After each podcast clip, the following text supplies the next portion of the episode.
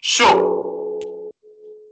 Hola a todos, qué bueno que nos están sintonizando una semana más en este show podcast. Aquí estoy yo, José Roberto, y con mis grandes amigos Carlos y Joaquín. ¿Cómo se encuentran esta semana? Pues muy bien, José, muchas gracias por tu cordialidad, por preguntarme. Estoy bien, estoy aquí tranquilo en mi casita. Espero que ustedes también estén bien y pues sí, emocionado con este nuevo episodio en el que vamos a estar hablando de cosas muy interesantes. Carlitos, contame, ¿cómo estás tú? Pues yo estoy, o sea, re bien, aquí normal en mi casa, como todos. Pero la verdad es que, como vos dijiste, el día de hoy tenemos un tema que creo que nos va a interesar a muchos, a todos los oyentes, espero que les interese lo suficiente. Eh, o no, no lo suficiente, les interese un montón, como a nosotros. Y pues, sí, José, no sé si quieres explicar lo que vamos a hablar hoy. Y Bueno, así. entonces, como toda la semana, nosotros platicamos sobre qué tema vamos a hablar en el siguiente episodio. Y al final llegamos a un tema en el que todos estuvimos de acuerdo, ¿verdad? Como siempre.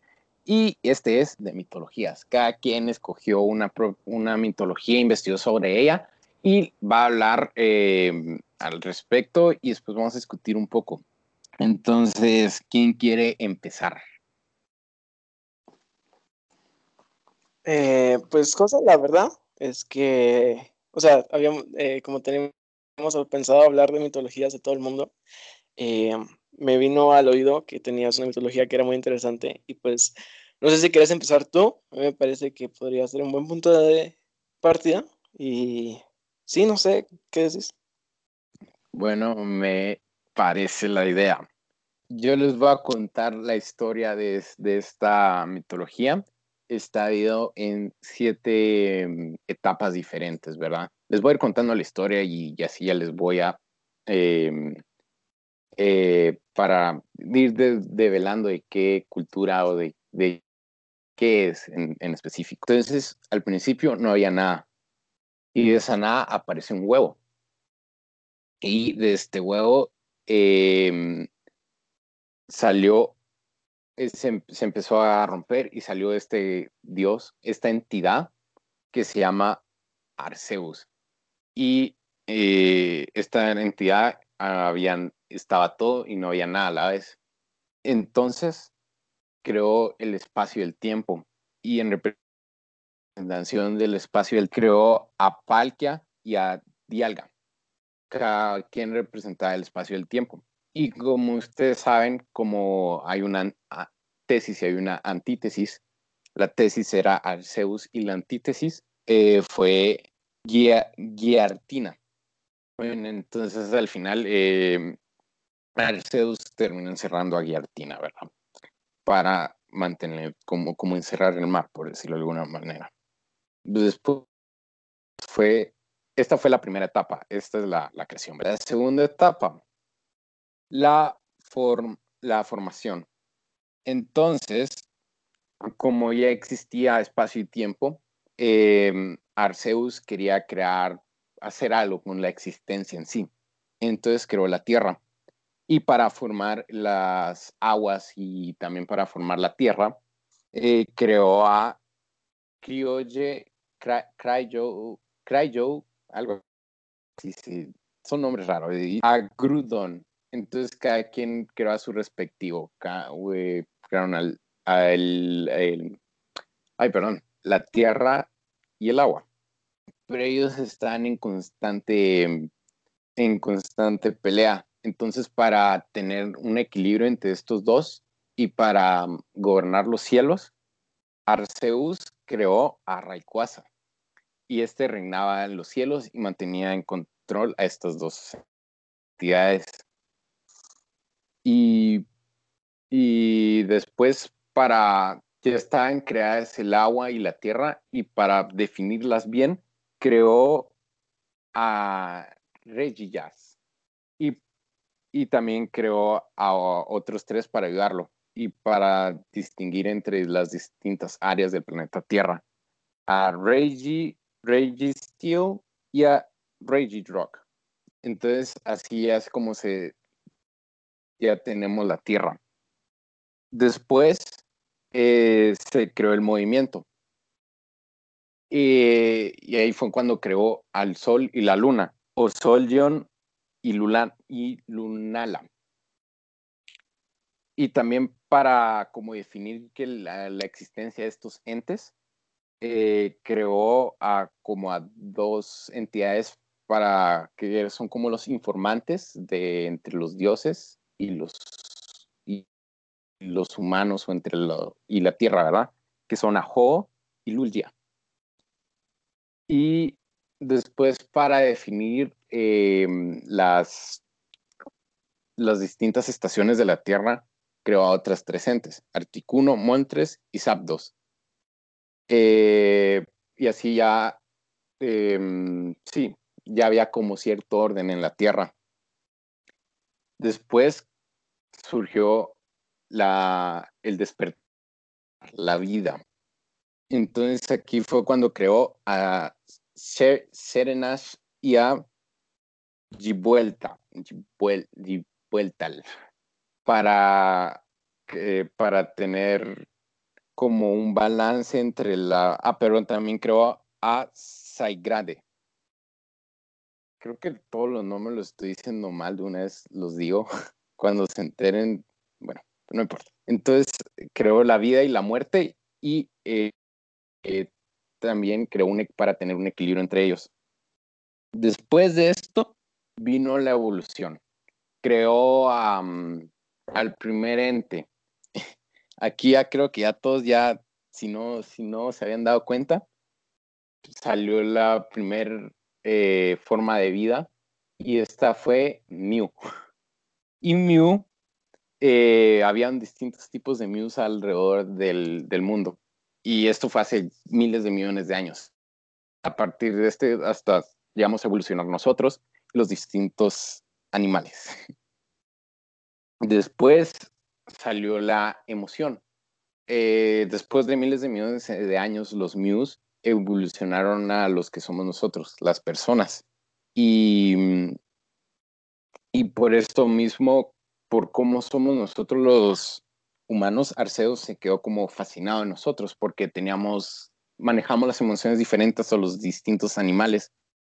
Entonces creó a, Alself, Mesplit y Yux. Y ellos era como para que nuestras emociones no se sobresaltaran, sino ellos ayudan a, a controlarlas, ¿verdad?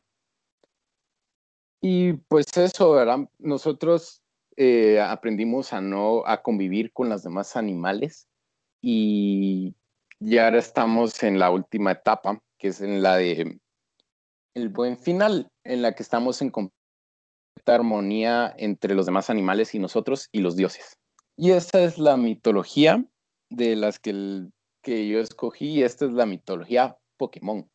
Eh, esta es como un fanmate de, de un usuario de, como un server de donde la gente habla de Pokémones, ¿verdad? Y el usuario se llama TMAN87. y pues sí, ¿verdad? Y sí es, la verdad es que suena verdad, no, no suena verdad, sino que suena como algo elaborado por una civilización, o sea, sí está demasiado como completo. Al principio es como más elaborado y lo segundo como como al final van a seguir siguiendo sacando más juegos de Pokémon. Y al final los dioses que yo siempre me mencionaba son los Pokémon legendarios de las, de las, ¿cómo se llama? De los juegos. Pero sí, ahí está mi aporte de mi, de mi, ¿cómo se llama? De mi mitología, la mitología Pokémon. Pues a mí me, me, me, maté de la risa porque estábamos aquí sentados eh, viendo de qué íbamos a hablar cada uno. Porque solo habíamos dicho mitologías, ¿va? Y nos llega y nos dice, bueno, pues yo voy a hablar de la mitología de Pokémon. Y pues por eso es que nos llamó un montón la atención y te queríamos poner de primero. Me parece que es genial. Y el hecho de que no, no hayas contado que era de Pokémon hasta el final, como que inmerse un poco en, en, en la historia. Y pues a mí me parece genial, José. Eh, yo, por ejemplo, solo jugué los que sepan de Pokémon, si es que hay alguien que sepa de Pokémon aquí. Eh, yo solo jugué Pokémon Esmeralda, entonces sí conozco a Rayquaza, eh, Groudon y. Ay, joder, se me olvidó el de Zafiro. Eh, y Em, em, la tierra y del viento. eh, de ahí, de ahí, cabal, como vos decís, siguen sacando juegos, siguen exponiendo, como se podría decir, la mitología, que en ese mundo es real, ¿va? Eh, pero me gusta un montón que, que, que sí se ve como una mitología eh, bien hecha, ¿va? ¿Me entendés? Sí, o ¿Qué- sea, sí es completo. No está incluido el último juego, de hecho, que ni me sé cómo se llaman los Pokémon de legendarios de esas. Bueno, no importa, pero no sé cómo se llaman. Sí, ese, ese juego no es muy bueno, digamos, era de como de una, de, Es medieval. ajá, medieval, de una gran como depresión con cosas raras. La verdad es que no, no, no lo he terminado, pero sí, cabal. Eh, no sé si quieres comentar algo vos, Joco. No, solo que la verdad es que también me, me llegó mucho porque, o sea, yo sí sabía que era Pokémon porque nos lo habías dicho antes, pero ahorita que lo estaba escuchando fue como, bueno, pues si no supiera que es Pokémon, y la verdad es que suena, suena bastante legit, suena bastante real, eh, y me gustó mucho eso, me dio risa. Y pues qué genial, qué genial, la Mara viene engasada, y pues así como eso, o sea, me pregunto, cabal, qué tantas fanfics de mitologías han hecho, como que del anime o de en general. O sea, imagínate cómo será la mitología de, pues, de Minecraft. Siempre hablo de Minecraft, pero es el único videojuego que he jugado, perdón. De, o sea, Y- Hay algo curioso ahí de Minecraft, que siempre ponen más cosas para que cada jugador eh, vaya creando como su propio, como al final es un mundo libre, y que cada quien se imagine como la, histo- la propia historia de Minecraft, como cada quien lo juega de forma diferente. Y por las cosas que van añadiendo para que tú te, para que vos mismo creas tu, crees tu mundo y que como que vos hagas tus teorías para, para, yo sé, para entretenerte. O sea, no hay ninguna mm, historia oficial y que nunca lo va a haber, ¿verdad? Porque cada quien forma su propia historia. Ah, pues, pues, Ah, qué buena onda, güey, qué. Simón. Bueno, pues entonces ese fue un mal ejemplo. ¿Creen que existe una mitología de Dragon City, el jueguito ese de Facebook? Algo así. Pero algo que también pienso con esto es que imagínate todo el talento que hay como el mundo. Lo que se fumó este chavo es que pilas, la verdad. Sí, pues, la verdad, engasado. Historias, por ejemplo, hay, como, como yo dije, yo leo este manga que se llama Berserk y tiene una... Ah, huevos. Bueno, es que esa gente que hace fantasía, por ejemplo, mano, Tolkien, no, no hemos hablado, mano, Tolkien se creó su mundo, ¿me entendés? Y así han hecho un montón de gente que crea fantasía, básicamente hace su propio mundo, ¿va? Eh, y, en- y- y sí, a mí eso me encanta, me parece genial. Y Tan creo que se lindo. en este episodio que hablamos de mitologías. La verdad es que no teníamos pensado en hablar de Pokémon. Bueno, José sí, nosotros, Jaco y, y yo no, pero creo que es una buena, como, buen aditivo, ¿me entiendes? Sí, me llega, la verdad, está chilero. Y pues bueno, eh, si nadie más tiene algo que agregar, Carlitos, pasamos contigo para que nos contes un poco de tu mitología. No sé si les parece o si piensan algo más. Pues sí, yo creo que dale con Tokio, Carlangas. ay, joder, va.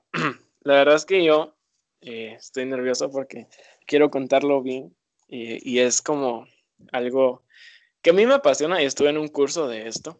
eh, y como, se, como algunos de nuestros oyentes ya han de saber, creo que me encanta eh, eh, Japón en general.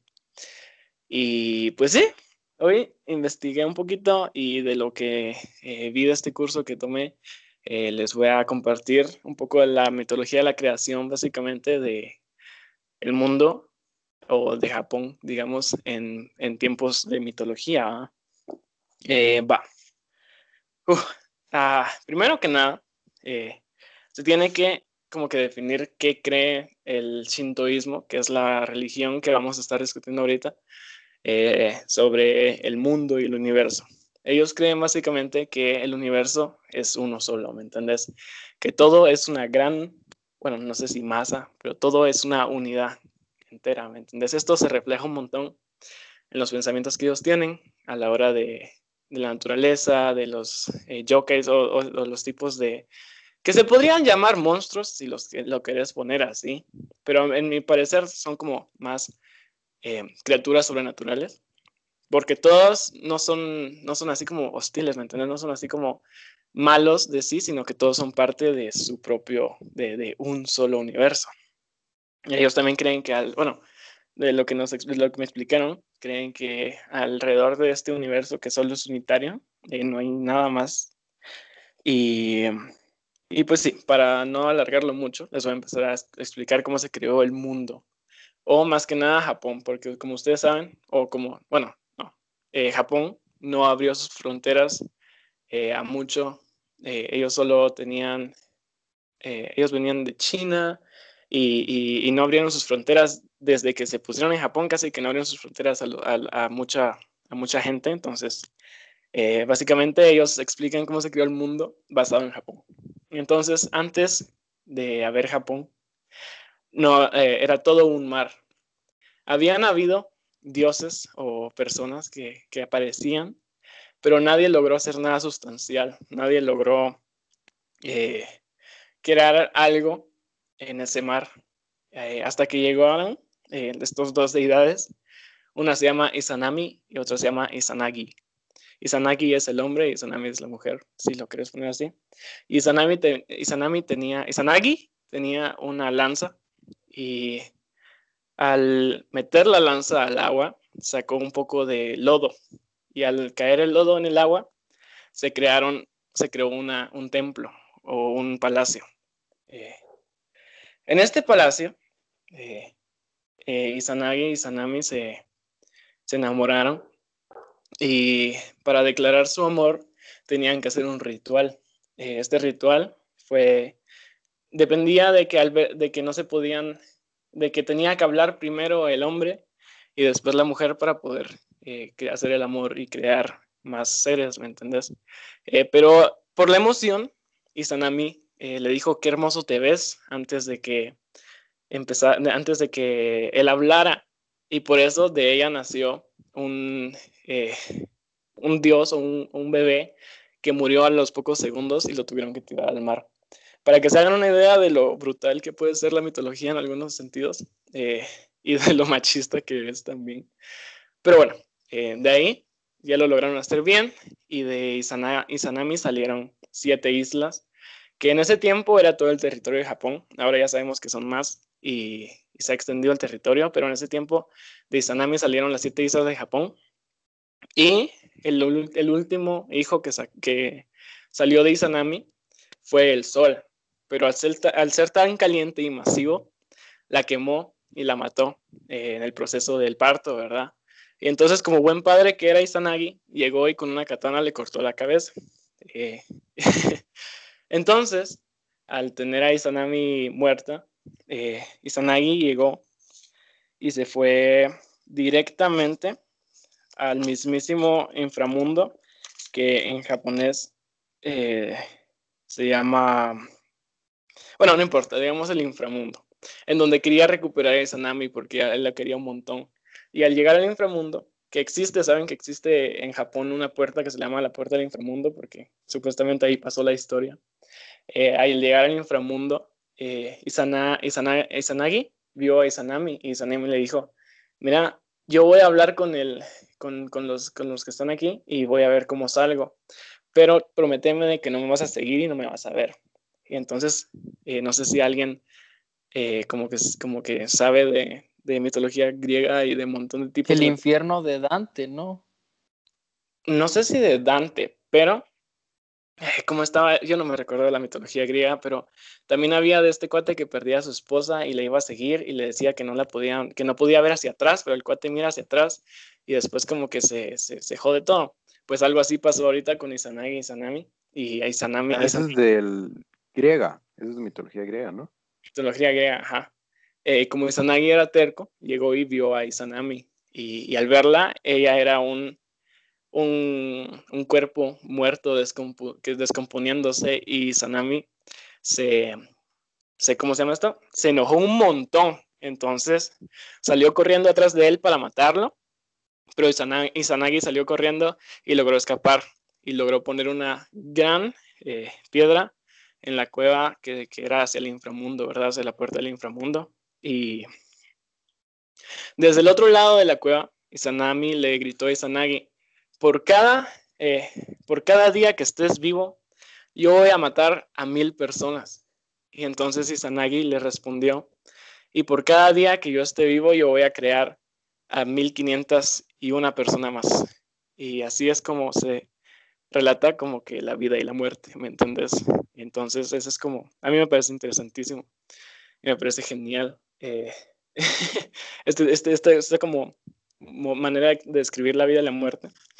Pero después de haber llegado, eh, haber salido del inframundo, Izanagi, eh, como en, en, en, Japón es muy importante esto de eh, limpiarse y de estar como que curado o así como de purificarse, purificación. Hay dos maneras de hacerlo, unas con fuego y, unas con fuego y otras con agua, ¿verdad? Entonces Izanami, Izanagi, al regresar del inframundo, decidió mejor bañarse porque el fuego es muy, eh, te, duele. Entonces, al bañarse de su mugre y de, de, todo lo que sacaba, sacaba miles y millones de dioses, o kami, que son como dioses, digamos. Eh, pero lo más importante es de que de, su ojo izquierdo sacó a Materazo, que es la dios de la creación y la dios de el, cielo. Y de su ojo derecho sacó a Tsukuyomi, que es el dios de la noche y, ese tipo de cosas, ¿verdad? Y de su nariz, al limpiarse la nariz, sacó a Susano, que es el hijo menor y al que con él se hace un montón de conflictos que no va a explicar mucho porque así no nos alegremos un montón. Pero ah, al ser la primogénita Amaterasu, le dio todo el poder de la creación, como dije. Y esto creó un montón de eh, un montón de líos entre Susano y, y, y Amaterasu. Entonces, aquí es donde viene algo que yo quisiera relacionar con la vida real.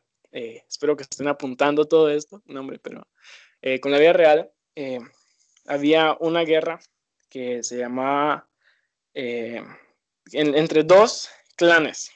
Estos clanes era el, el, clan Taira y el clan Minato.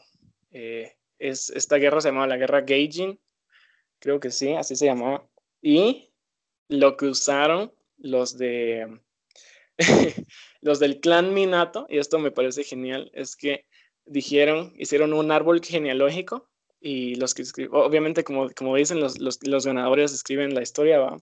hicieron un árbol, genealógico conectando a Amaterasu, que es la diosa de la creación y del sol y del cielo, eh, nombre por nombre así, por persona por persona, hasta llegar a los líderes del clan eh, eh, Minato. Y ellos al final de ganar la, la guerra Genjin contra el, el clan Tairo, Taira, lograron matar a todos los del clan Taira y se quedaron con el control de Japón.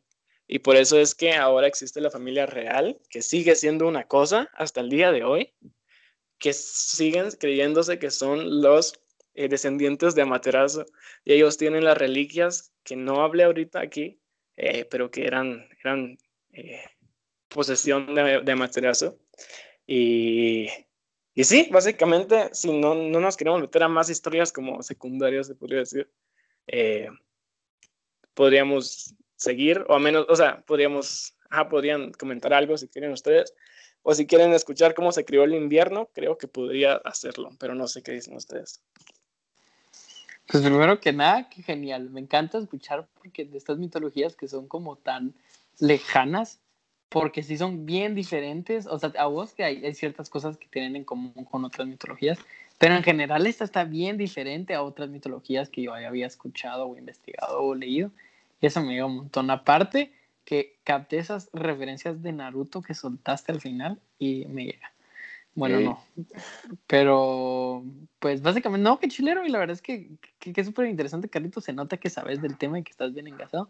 Y pues, si nos quieres contar de cómo se creó el invierno, dale, contanos de cómo se creó el invierno. Pues yo te escucho. Eh, solo quería mencionar algo que está bien chilero y también muy interesante esto, lo de que al final, que es verdad que los ganadores escriben la historia y cómo, cómo se han beneficiado. O sea, la verdad si lo miramos de manera objetiva, qué pilas esos que a la fecha aún siguen, aún siguen reinando por esto que hicieron. Y pues qué cabrones, la verdad. Entonces, pues sí. Y vos, Carlitos, ¿tú sabes hace cuánto tiempo como que se, se supone que llegó la gente a Japón? Porque igual tal vez no llevan tanto tiempo ahí, entonces como que, o sea, es más fácil mantener una línea Bueno, pues digo yo, pues, o sea, porque no sé. de hace- decían un subtiempito, pero bueno, ¿sabes? recuerdo que esta es una de, las de las mitologías creo que más antiguas o algo así, no me recuerdo, pero Ah, los Ay, 800 vos. 800 antes de Cristo no, ves.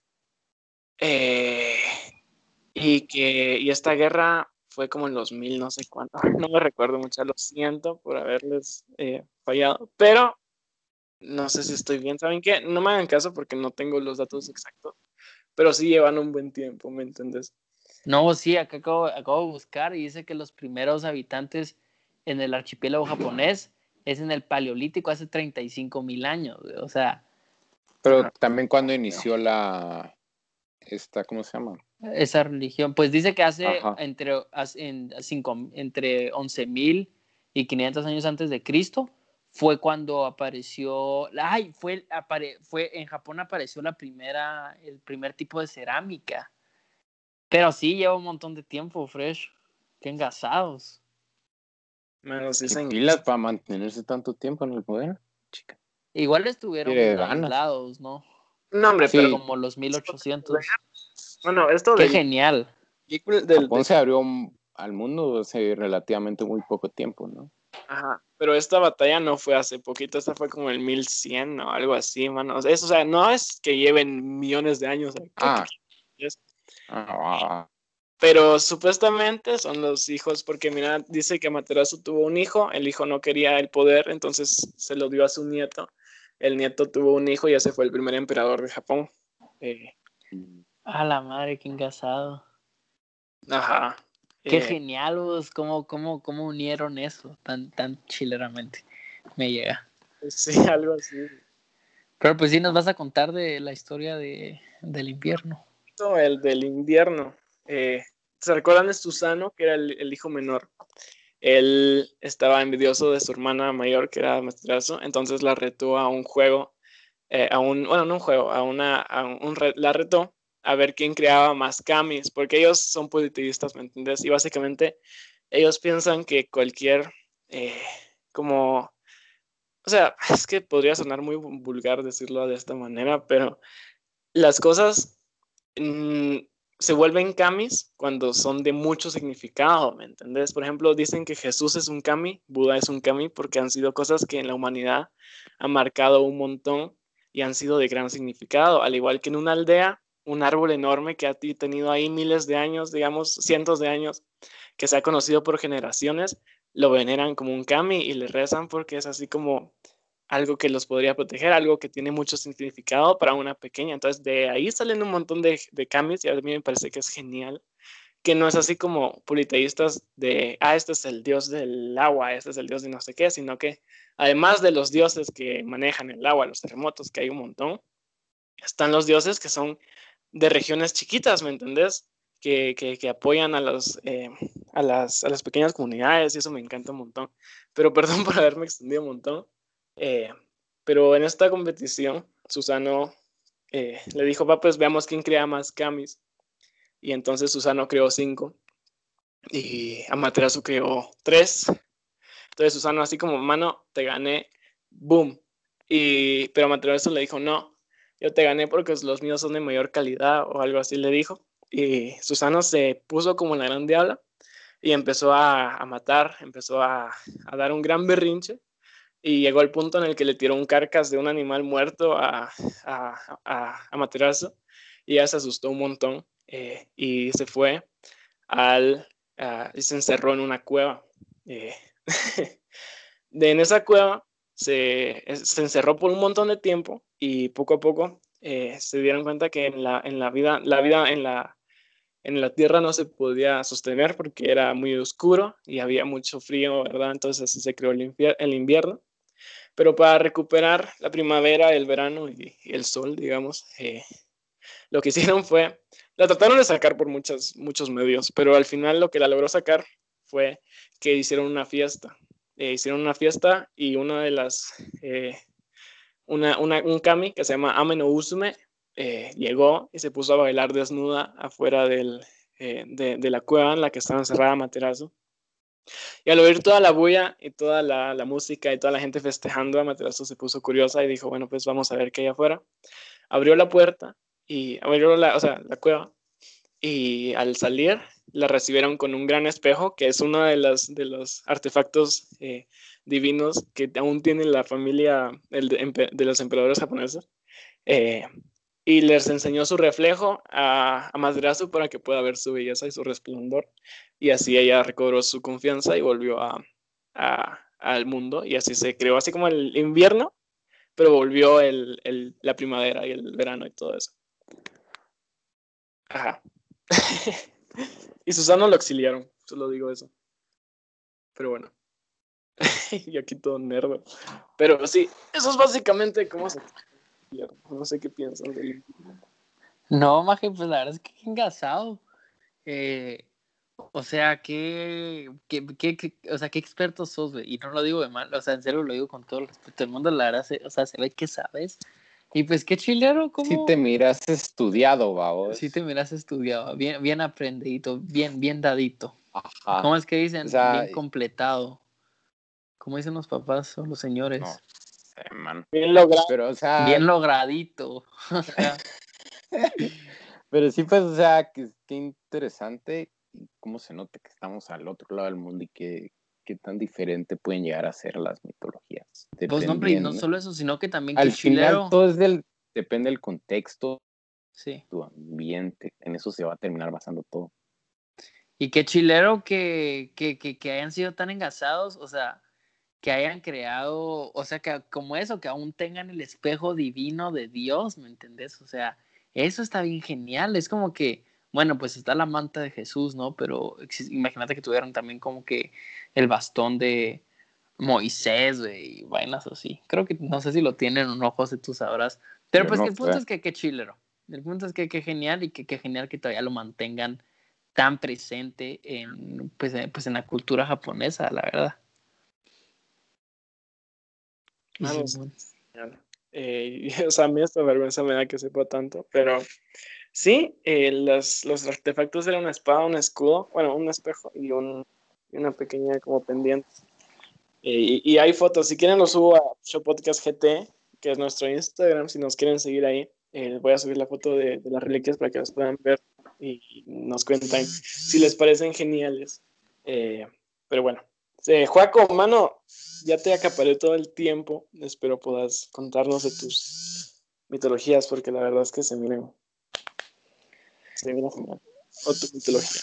Bueno, pues eh, gracias Carlitos por darme el espacio. Primero que nada, felicitarlos a ustedes dos porque sé que hicieron su tarea.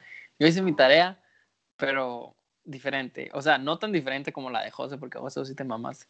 Pero pues básicamente yo me puse a pensar como que, o sea, la mitología que nosotros más conocemos, aparte de pues la romana y la griega, que es como bien famosita, pues es la, es la mitología aquí de, de que, que, que, hubo, que hubo acá en América en tiempos precolombinos, que es la maya.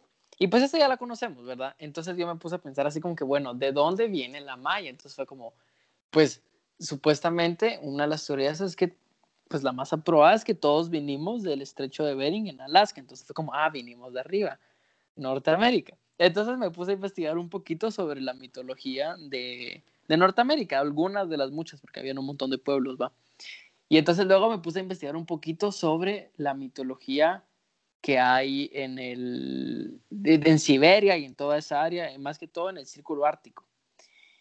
Y ahí la verdad no, encontré nada muy chilero, y entonces después me puse a investigar como que también de, como que de por ese lado y entonces investigué un poquito sobre el, la, mitología que, que, que, había en Mongolia, el, el chamanismo mongol. Y pues básicamente entonces hoy les quiero hablar un poquito, un resumen cortito sobre la mitología, una, una, la mitología en especial navajo de Norteamérica y el chamanismo mongol de pues Mongolia. Entonces, pues Solo para, para, para que veamos más o menos si hay ahí como coincidencias o cosas que se parecen. Pero pues bueno, voy a empezar con la mitología navajo. La mitología navajo a mí me llega porque tiene cabal cosas parecidas a la mitología maya, pero también tiene a la cosmología, porque estamos hablando de cosmología, sí, la creación del cosmos.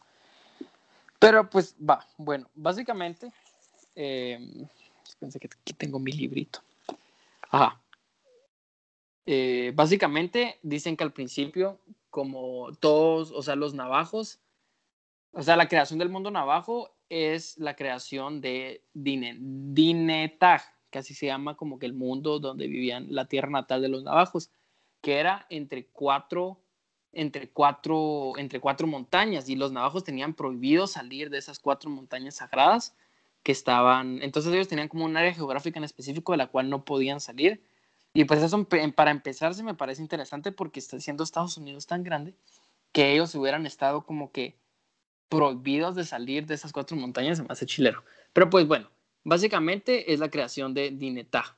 Y entonces dicen que al principio, eh, como siempre, no había nada. Y entonces lo primero que apareció fue un viento sagrado. Y ese viento sagrado sopló toda la bruma que había en que había y entonces así fue como apareció, eliminó la oscuridad y así fue como apareció la vida. Y entonces, con la vida cuando se creó la vida o como que la existencia, aparecieron otros tres mundos. Entonces estaba el mundo principal y otros tres. Y entonces en esta, primero aparecieron todas las cosas espirituales, porque la tierra no tenía un aspecto físico al principio, solo un aspecto espiritual. Entonces eso fue cuando soplaron, cuando el, el sagrado viento sopló la bruma. Y entonces, bueno, al principio en el primer mundo, lo único que existían eran insectos, gente insectos. Y esta gente insectos estaban en una eterna guerra entre sí, entonces peleaban un montón. Pero entonces, eh, el, ah, se me olvidó decirles que el, sagrado viento, cuando eliminó la bruma, también creó a la gente sagrada.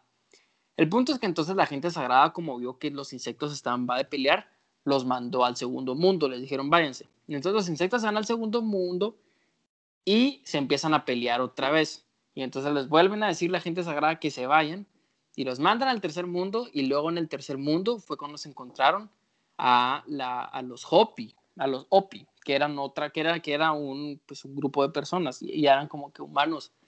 Y entonces los Opi eh, convencieron a los hombres insectos de que, de que, pues, de que no se pelearan y entonces como no, como se lograron no pelear, los insectos se convirtieron en humanos.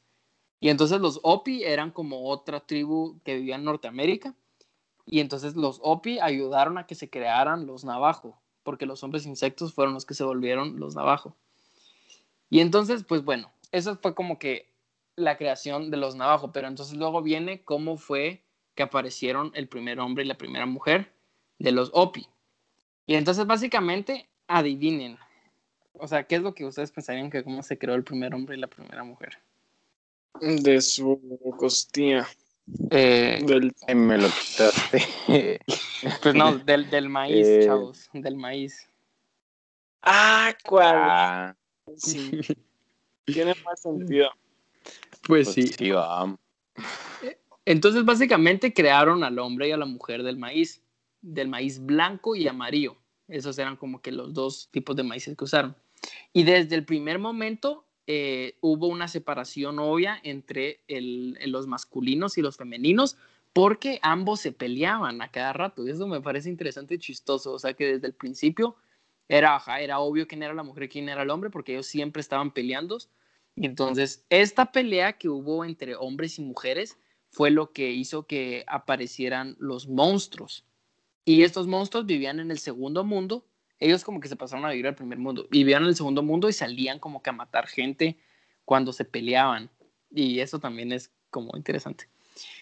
Y pues bueno, entonces de ahí aparecieron un montón de monstruos y esta, estos monstruos que se estaban peleando por culpa de que el, hombre y la mujer se peleaban, fueron los que crearon un diluvio. Y este diluvio fue lo que obligó, fue la que este diluvio obligó a los humanos a moverse del mundo donde estaban antes al primer mundo y entonces tuvieron que hacer un viaje, y esto me, recuerda, pues es más o menos, pues lo podríamos decir como bíblico, porque entonces la gente sagrada, que eran los creadores, le dijo a la gente normal que tenían que viajar al quinto mundo a través de una caña hueca, como un barquito. Y entonces, pues así, te dejaron las cosas atrás y se fueron a vivir a un quinto mundo. Y entonces luego ya en la quinta mundo es donde, pues en donde, se, en donde vivimos ahora, ¿verdad? Y en los mundos anteriores es donde están los monstruos, donde están los dioses y a donde tú mandas todas tus cosas ceremoniales cuando haces una ceremonia. Y pues básicamente ese es el mito de creación de los navajos como a grandes rasgos. a muy grandes rasgos. Y pues no sé, no sé si quieren decir algo antes de que rápido cuente un poquito sobre la creación del mundo del, a través del chamanismo mongol. Mano, genial, me encanta. Como habíamos, o sea, a mí me encantan las mitologías en general, no solo la japonesa, ¿me entendés? Eh, pero me parece súper cool cómo haces esta relación de como irte hacia atrás, ¿me entendés? Hacia dónde venimos y pues me llega que, que haces tu tarea así de, de ajá, pero me gusta como todo esto de los mundos y las montañas y todo eso es así como totalmente diferente. Todos los hombres insectos también fue interesante. O sea, Simón. Y a mí lo que me gusta pensar también es cómo, o sea, de dónde vienen esas ideas, o sea, porque de dónde viene que hayan humanos insectos, o sea, tuvo que haber, alguien tuvo que haber visto algo que lo hizo pensar en eso. Y eso se me hace como, ¿por qué? Pensando yo, ajá, eso, eso es lo que más me gusta, porque no viene de la nada, ¿me entiendes? Es así como, ajá, eso me fascina. Igual que eso, igual que eso que no pudieran salir de las montañas, debía no vino a que pues algún señor dijo así como que, ay, no, no quiero que salgan, entonces, o sea, quiero que nos mantengamos en este terreno y que no nos vayamos a aventurar. Pero pues no sé, no sé, chilera, se me hace cool todas estas Al como final, que la, la raíz. Todas estas eh, mitologías, excepto la que yo dije, ¿verdad? La, la que yo expuse, eh, o sea, todo viene, creo que lo dije con la tuya, Carlos, que todo viene del contexto en el que están, en ambiente, como al final, como esto que tú decías de los hombres insecto, insecto, yo que sé, alguien, ponete, se cortó y le salió una costa, entonces de ahí salió de los hombres insecto algo así, entonces, pues sí, es algo como muy interesante y que puedes saber cuáles irán a ser en las mitologías del futuro, en qué se irán a basar, en qué en qué nos iremos, qué nos hará explotar nuestra imaginación, ¿verdad? Pues sí, porque al final como no, no paramos, ¿verdad? Y sí, a ver qué, qué nos depara el futuro y con nuestras siguientes civilizaciones. Cabal, ¿qué van a pensar de nosotros? O sea, ¿Qué iremos a hacer nosotros para ellos? De Sí, plano, no- man. ¿Sabes qué? Es interesante pensar, a ver, perdón, Jaco, que te robo tu tiempo de fresh, fresh. rapidito. Eh, o sea, que la verdad es que nuestra próxima, que, que cuando vean hacia atrás, a lo mejor imagínate dicen, ah, mon- bonita su mitología, pero en realidad era nuestra ciencia, ¿me entendés? Sería como A la voz, qué genial, eso está bien trippy. ajá, no sé, solo para pensar, güey, pero va. Dale, Jaco, te dejo. Queda huevo, ya me, ya me, ya me, ya me hipeaste, maje. Bueno, queda huevo. Antes de, antes de pasar a las otras mitologías que quiero contarles poquito, solo les quiero contar algo que me pareció bien interesante cuando estaba buscando como que el origen de cuando llegó, de cuando llegaron los primeros hombres o, y mujeres humanos a América. Y es que el libro, estoy, estoy leyendo un libro que se llama Enciclopedia de la Mitología Universal, y pues ahí dice algo bien interesante, que no sé si fue como un error de traducción o algo así, lo que no creo, pero dice que cuando llegaron los primeros humanos y bajaron desde Alaska, se encontraron a un grupo de personas con las que, con las que estaban, un se encontraron a un, a un pueblo y tuvieron que pelear contra ese pueblo. Y lo dice, o sea, y no lo dice como una mitología, o sea, está contando la historia de la Tierra, de como que de América, y como que América, y que, ajá, que llegaron de Siberia y que se encontraron a gente aquí en América y pelearon contra ellas. Y creo que, o sea, solo lo menciona ahí y no lo vuelvo a mencionar, pero solo se me hace algo como que interesante y chilero que comentar. Pero bueno, eh, para solo como, pero hay muchas que ustedes saben cómo soy. Pero pues así para seguir con lo que dijo José, de que, de que todas como que las mitologías en sí se basan en el contexto que hay ahí. Les quiero acabar contar algo rapidito sobre la, lo que había en las mitologías de Siberia y del, y del, y del como que el círculo ártico que me pareció muy interesante. Y lo que les quiero comentar es que, bueno, que en primer lugar toda la mitología, esta estaba alrededor de los animales del área, ¿verdad? Pero algo que aún me parece más interesante es que el dios en la mayoría de las culturas que existían, pues en Siberia y en el círculo ártico, era un dios distante, un dios que no se, que no se involucraba en nada en lo que pasaba pues en su pueblo, más que cuando alguien se moría o cuando alguien estaba enfermo. Y esta se me hace interesante por el simple hecho que imagínate que estás en un lugar árido donde como que no hay cosas buenas y entonces a vos que Dios o, o, tu percepción de Dios no se involucra porque no es como que estén pasando cosas. no sé si eh, tiene sentido lo que estoy diciendo. O sea, sí que es más difícil la supervivencia en un lugar así. Ajá, entonces ellos lo que dicen es que pues es difícil la supervivencia porque nuestro Dios es, es ajeno a nosotros, no se involucra mucho porque nosotros nos portamos mal antes, como un castigo. Y bueno, eso se me hace, solo quería como que sacar eso de pues antes. es interesante, hace sentido, la verdad.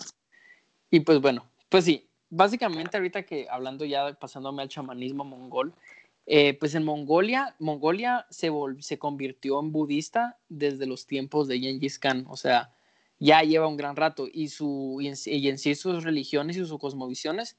Bueno, en primer lugar, los mongoles fue, o sea, en la mitología mongola fue el primer lugar donde se encontró o se encontró el término o el origen de los chamanes, que son estas personas que podían viajar desde el mundo terrenal en el que vivimos al mundo de los dioses. Y entonces, eh, pues básicamente el origen de esta, como que de esta cosmovisión o de esta mitología viene de que de la antigüedad había un chavito de 15 años que se llamaba Tarva. Y este chavo se cayó y se murió. Ah, y, pensar, y su familia pensó que estaba muerto. Entonces, pues rápido lo agarraron y lo sacaron de la casita donde estaban. Entonces, este chavito Tarva, su espíritu se enojó y se asqueó porque dijo, mano, me, me acabo de caer y mi familia ya me sacó y me tiró a la calle y pues yo ni siquiera muerto estaba. Y entonces el chavo se enojó y entonces se puso, el chavo en vez de como que morirse, se puso a, en vez de irse al más allá o desaparecer, se puso a vagar por el reino de los espíritus. Y entonces ahí en el reino de los espíritus se puso a ver y investigar y que no sé qué, hasta que se encontró al juez de los muertos. Y entonces el juez de los muertos dijo así como, a la gran, este chavito, qué valiente es, que se puso a buscar y se puso a investigar y a viajar por el mundo de los muertos. Entonces, pues, pues le voy a dar otra oportunidad. Le dice, mira, te voy a dar otra oportunidad. Te, te voy a dejar que vayas a vivir otra vez y tú puedes elegir el regalo que quieras. Puede ser fama, dinero, placer, vida eterna, lo que quieras. Pues este chavito, el Tarba, eligió recordarse de todas las cosas que había visto en el reino de los espíritus. Y entonces el, juez de la muerte le dice que sí, regresa a su cuerpo y cuando regresa a su cuerpo, como su familia lo había dejado afuera, los cuervos ya le habían quitado los ojos. Y entonces él, Tarba, fue el primer chamán. Y entonces él le contaba a su pueblo sobre cosas del futuro, leía el futuro, sabía cómo hacer medicinas, conocía relatos de magia y era como bien sabio. Entonces, básicamente, él fue, él es como, él, como, como el no es un dios, pero es, pongámosle, como el Buda podría ser, que es así como que un ser, una persona que logró llegar a una iluminación y es como, o sea, no un dios, pero una alta figura psicomágica. y pues bueno, básicamente, ahora sí contando rapidito la creación del mundo, esto sí es bastante como que unida a otro montón de mitologías o algunas mitologías, y es que pues el, el cielo era solo, el cielo y la tierra eran unos solos, y entonces el, cielo y la tierra se dividieron.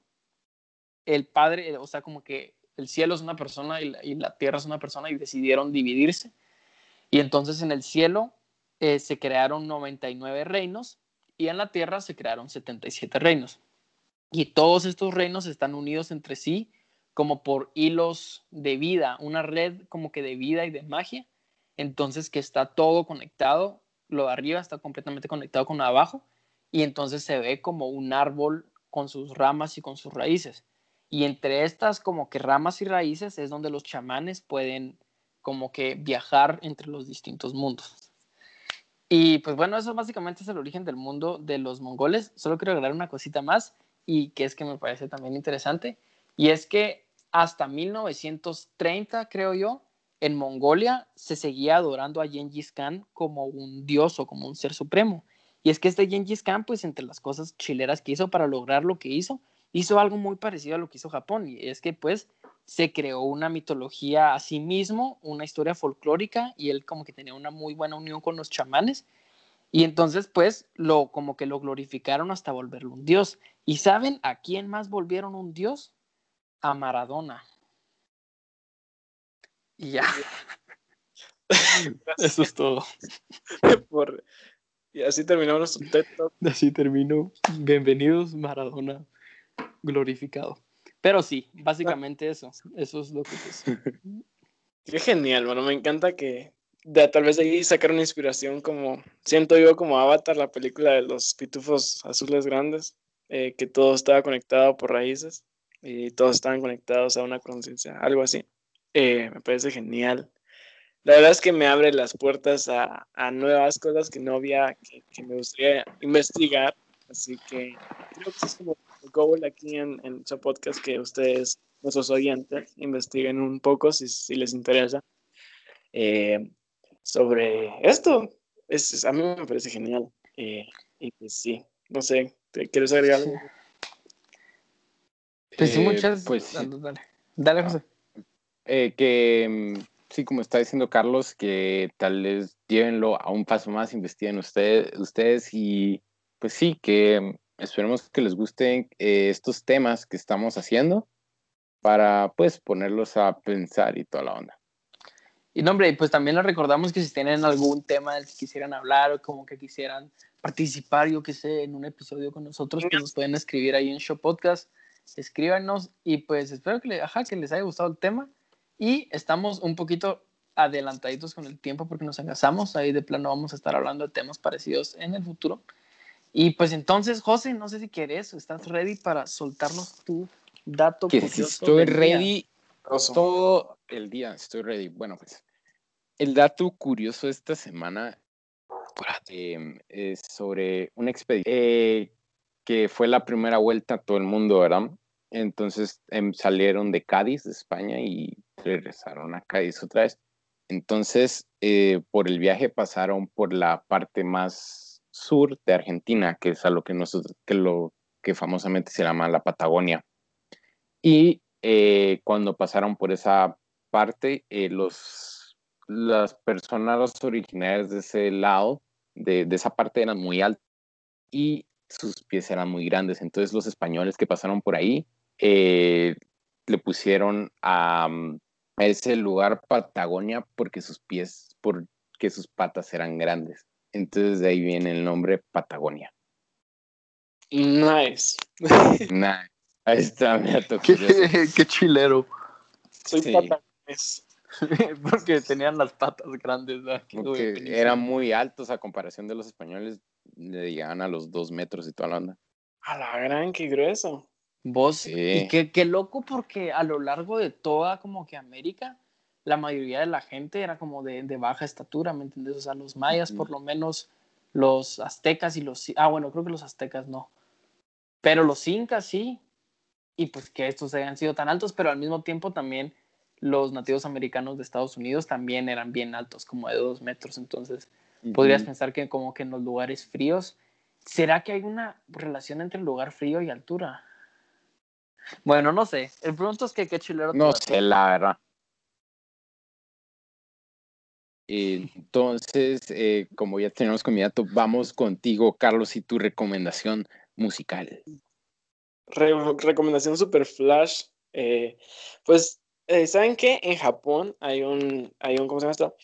Un instrumento eh, tradicional que se llama el shamisen, eh, que es un instrumento que se usa usualmente para los, el teatro y para interpretaciones de, en festivales, es así como, es como digamos la marimba acá. El shamisen es como una guitarra, es que no es una guitarra, pero bueno, digamos que, imagínense una guitarra eh, que tocas con una púa enorme y que no tiene trastes. Va. El shamisen eh, se usa para estos festivales y este tipo de cosas. Entonces, les quería recomendar una, una, canci- una canción que es de shamisen, que es, es hecha para un festival en específico que se llama Tosa no Tsunayama. La voy a poner en, en, Instagram, no se preocupen.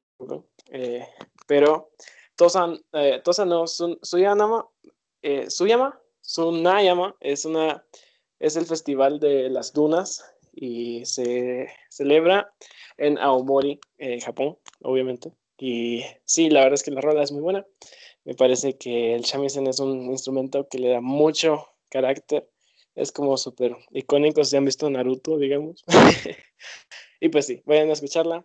Ahí está mi recomendación flash eh, Tosano Tsunayami, Tsunayama. Eh, y sí, eso. Dale, Juaco, con tu recomendación de esta semana, porque... Ay, pues muchas que les diría que gracias, bueno, en primer lugar, gracias por tu recomendación. Les recordamos que ahí está la show playlist, link en Spotify, en, nuestra, en nuestras historias de Instagram, para que vayan a ver la playlist donde Carlitos pone todas sus recomendaciones. Y pues yo voy a tratar de hacer flash, pero es que la verdad este libro es muy bueno como para hacer muy rápido. Pero bueno, no es broma. Pues la recomendación literaria que les traigo yo es, se llama, es Humberto Acabal, Testimonio de un, indio, de un indio quiche. Y este es un libro, es la biografía de Humberto Acabal, el poeta. Y pues lo chilero de este, de este libro es que cuando Humberto Acabal habló de la historia de su vida, cuando tenía como 40 años, él todavía no era un poeta famoso y escribió esta autobiografía de forma anónima. Entonces es como, o sea, lo, cuenta con una gran libertad. Y pues este libro es increíble. Este libro cuenta como que acaba la historia, pues su autobiografía, pero es, es increíble leerla porque habla como de humo, o sea, es, es un libro súper duro. Yo leí como, lloré como tres veces leyendo el libro. Y pues es que es súper duro, habla sobre la realidad de Guatemala y sobre la realidad pues de la, de la gente indígena quiché y lo peor de todo es que esto fue en los años 80 y cuando lees el libro te das cuenta que realmente nada ha cambiado y que el racismo y la discriminación y la, y la falta de acceso es así, o sea, sigue siendo exactamente igual. Es realmente un libro que te abre la mente un montón de cosas que ya sabías, pero como que no habías escuchado. Y además, tratando de unirlo con este tema del, de lo que estamos hablando hoy, hay una parte súper interesante en el que él habla sobre el sincretismo religioso y un poco sobre las, el, la, las costumbres que se mantienen desde, pues, desde los mayas, ¿me entendés? Y del pueblo quiché precolombino. Y pues súper interesante, mucha, este libro se lo súper recomiendo, en serio es así de los mejores libros que he leído hasta el momento. Y, y es así, es un libro que tienen que leer si quieren entender como que la realidad de Guatemala. Entonces, Humberto Acabal, Testimonio de un indio quiché, que, y sí, pues esa es mi recomendación express, pero no tan express porque me encaso. Y pues sí, eso es todo. Genial. Eh, sí, yo había escuchado sobre el libro. Eh, creo que lo presentó tu mamá hace poco, creo que algo así, no sé, no me recuerdo, no me recuerdo, no me voy a meter a eso. Pero eh, sí, cabal, definitivamente está en mi lista de libros a leer en un futuro. Y sí, gracias, Jaco, por tu recomendación. una vez me tomé una foto con Humberto Acabal. Eh, perdón, Carlos, que te interrumpa. Gracias por tu recomendación y creo que ya estamos llegando al final y si quieren damos la outro, ¿les parece? Sí, ok. Me parece. Bueno, no sabes qué, no, no. ok. No. bueno, adiós. Adiós. Dale, pues. Em, bueno, gracias por escucharnos una semana más. Este fue un capítulo denso. Esperemos que les haya gustado y que mm, pues eh, nos sigan sintonizando. Eh, en un nuevo episodio todos los lunes. Y recuerden, nos pueden seguir en Facebook y en Instagram como Show Podcast GT. Así que gracias por escucharnos una semana más. Esperamos que les haya gustado y ya nos hacemos show. Show. Thank you.